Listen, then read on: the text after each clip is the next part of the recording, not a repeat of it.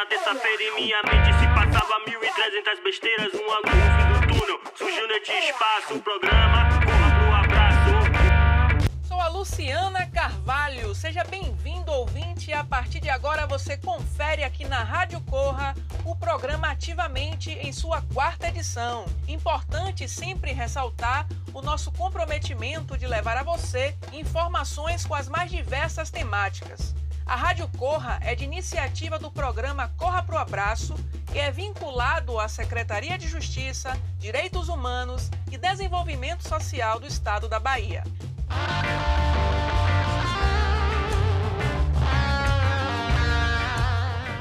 Pergunta continua porque ela não quer calar. Quem está na linha de frente nas redes de proteção à população em situação de rua? Hoje é o terceiro e último episódio da série Redes de Cuidado em Tempos de Pandemia um olhar para a população de rua. Vamos conversar com representantes de serviços da rede de atenção psicossocial que atuam com a população em situação de rua na cidade de Salvador papo super importante de como o trabalho destes serviços tem funcionado neste contexto de pandemia da Covid-19. E a primeira entrevista de hoje é com Lília Araújo, redutora de danos e supervisora no Centro de Convivência Irmã Dulce dos Pobres. Bom dia, querida, tudo bem?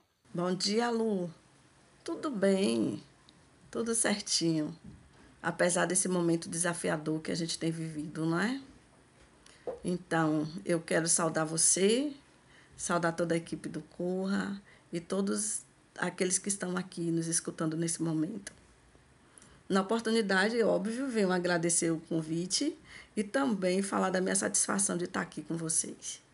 Lília, quais os principais desafios que a equipe do Centro de Convivência Irmã Dulce dos Pobres tem encontrado na sua atuação com a população em situação de rua neste contexto de pandemia? Então, a atuação do Centro de Convivência nesse momento tem sido uma experiência muito gratificante.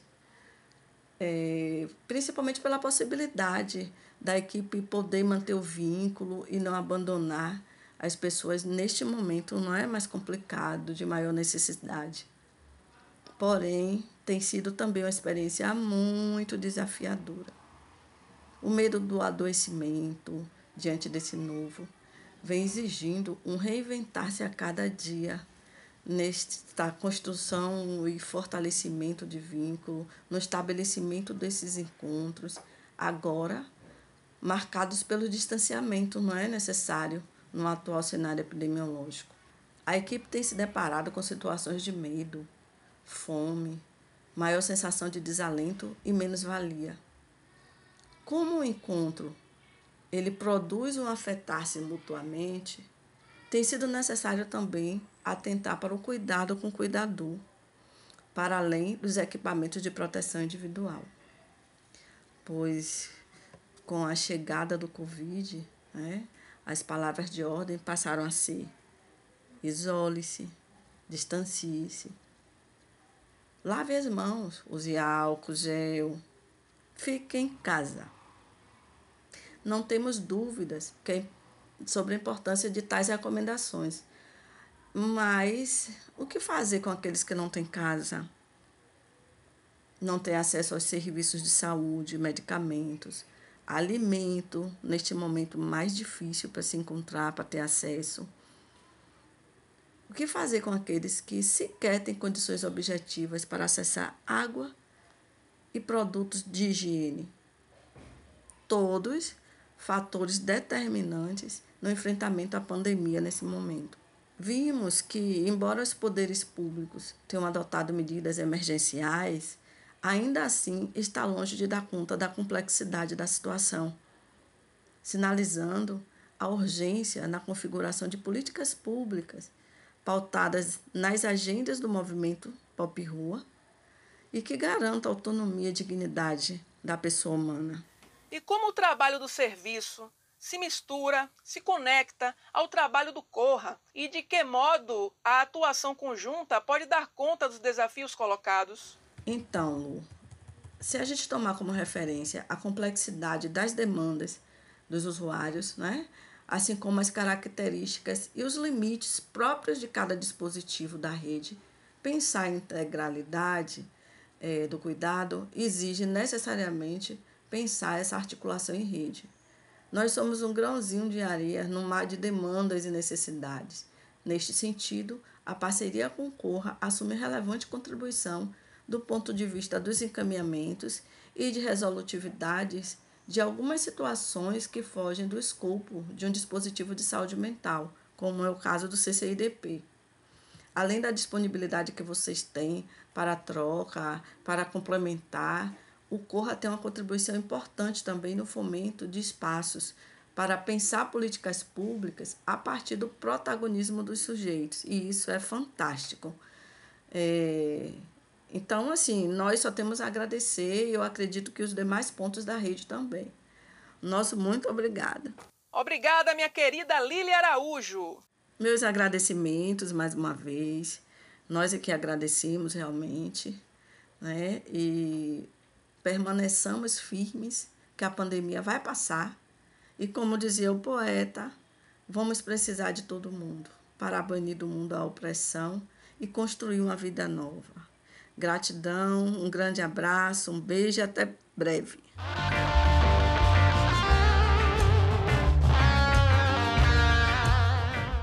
Neste Corre Junto, vamos trocar uma ideia com Frank Ribeiro, cientista social e supervisor de campo do programa Corra Pro Abraço. Tudo bem, Frank?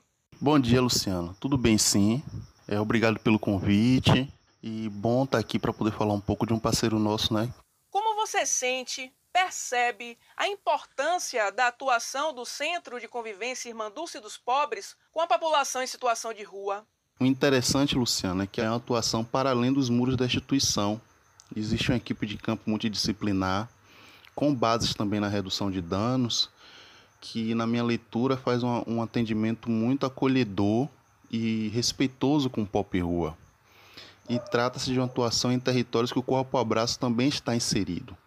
Então a gente dialoga com a equipe da OSID no sentido de pensar qual o melhor cuidado a gente pode estar ofertando a esses sujeitos. Eu destaco aqui desse diálogo as oficinas que são realizadas no Largo dos Mares, na unidade de apoio na rua, em conjunto com o Corpo Abraço, ou que o próprio serviço ofertou né, aos assistidos ali no Largo dos Mares. É, as rodas de masculinidade, que é um espaço para a gente pensar o que é ser homem em situação de rua, como o machismo tem afetado esses homens. Então, me refiro aqui a uma instituição que tem o atendimento com pop rua muito qualificado e é uma referência na rede. Então, corra para o abraço. Fica muito feliz em ter o Centro de Convivência Irmã Dulce dos Pobres enquanto uma equipe parceira para a oferta do cuidado e do acolhimento à população em situação de rua. Gratidão ao Frank pela disponibilidade. Obrigado, Luciana, pelo convite e precisando sempre aqui à disposição.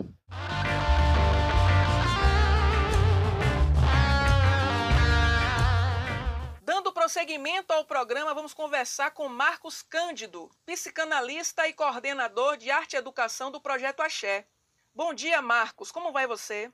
Bom dia, Luciana. Tudo bem, como modo de dizer, né? Ou melhor, tudo bem eh, na medida do possível. Né? Esses são tempos é, bem difíceis. Marcos, quais os principais desafios que a equipe do Projeto Axé tem encontrado na sua atuação com a população em situação de rua neste contexto de pandemia?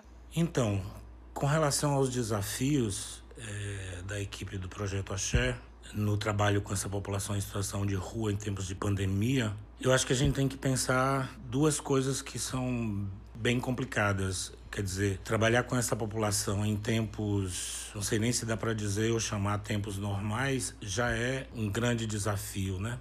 Mas nesse período agora isso fica ainda bem mais complicado na medida que a gente tem que pensar em dois aspectos todos dois muito importantes. A gente tem que pensar, seja no cuidado com essa população, e que é isso que uh, foi o primeiro interesse e ocupação do Axé nesse período, e a gente vem fazendo isso através de um trabalho, eh, sobretudo de acompanhamento dos meninos que já tinham saído da rua na relação com suas famílias. Né? A gente conseguiu reverter alguns recursos de alguns financiadores para poder garantir alimentação e higiene para as famílias e para a meninada. Né? E o outro aspecto que também é muito importante da gente pensar é como que a gente mantém a equipe que está indo né, a campo segura, é, que também é algo que só pode acontecer na medida do possível, né? Infelizmente, esse vírus tem um nível de contaminabilidade muito grande e isso torna essa relação né, de trabalho uma relação que precisa ainda ser mais cuidadosa, porque não só os nossos arte-educadores, os nossos educadores podem adoecer, como também podem ser eles os vetores né, de condução da doença para a vida dessas pessoas. Então, esse trabalho de proteção mútua e a manutenção dessa relação é, num processo que é praticamente a distância para garantir, mesmo nas situações presenciais, para garantir o distanciamento social e durante o resto do tempo para garantir o isolamento social, que são as duas condições para que a gente possa fazer com que uh, os efeitos né, mortais, é, necropolíticos, eu diria, desse processo sejam o menor possível. E conta pra gente como o trabalho do serviço se une ao trabalho do Corra e de que modo a atuação conjunta pode dar conta dos desafios colocados? A parceria do Axé com o Corra, eu penso que ela é de fundamental importância. Eu diria que talvez um, um dos primeiros aspectos a ser anunciado é essa, essa ocupação de territórios onde essa população se encontra, que ganha uma força muito maior ou quando a gente está trabalhando junto no mesmo território, ou quando a gente escolhe trabalhar em territórios para cobrir uma maior área da cidade. Né? Então, manter essa presença na rua como sinal de um trabalho de garantia de direitos, né? como um sinal de um cuidado com essas pessoas que que nada têm ou que na maioria das vezes nos encontram com a seguinte frase na boca dizendo eu não tenho nada a perder e construir com elas um novo projeto de vida é algo fundamental. E essa relação com Corra tem sido uma relação, como a gente tem escutado né, na, na forma mais popular, uma relação de estar junto. Né? Estamos juntos e estamos presentes na vida dessas pessoas para garantir de forma cada vez mais é, adequada, mais plena, a participação deles na sociedade, o acesso deles aos serviços. E eu acho que é, esse encontro tem sido muito, muito feliz, muito providencial e capaz de gerar efeitos mais produtivos na vida dessa população. Obrigada, Marcos.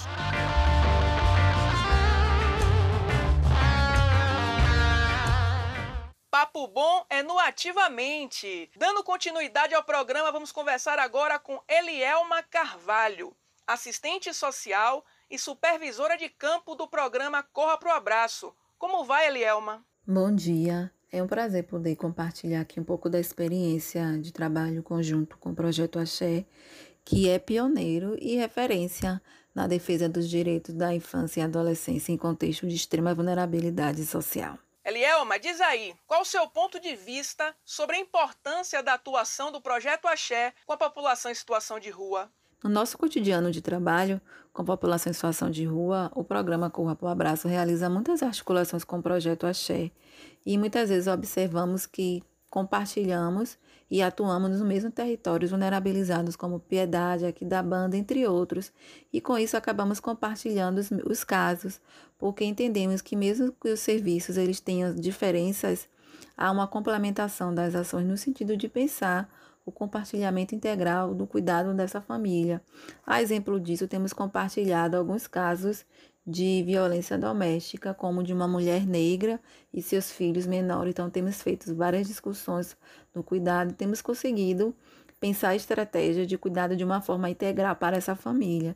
E também essa das as discussões que temos realizado né, a respeito de cada território, ela também tem resultado em outras articulações com a rede com relação ao acompanhamento de saúde mental da população em situação de rua. Meu muitíssimo obrigada, Elielma.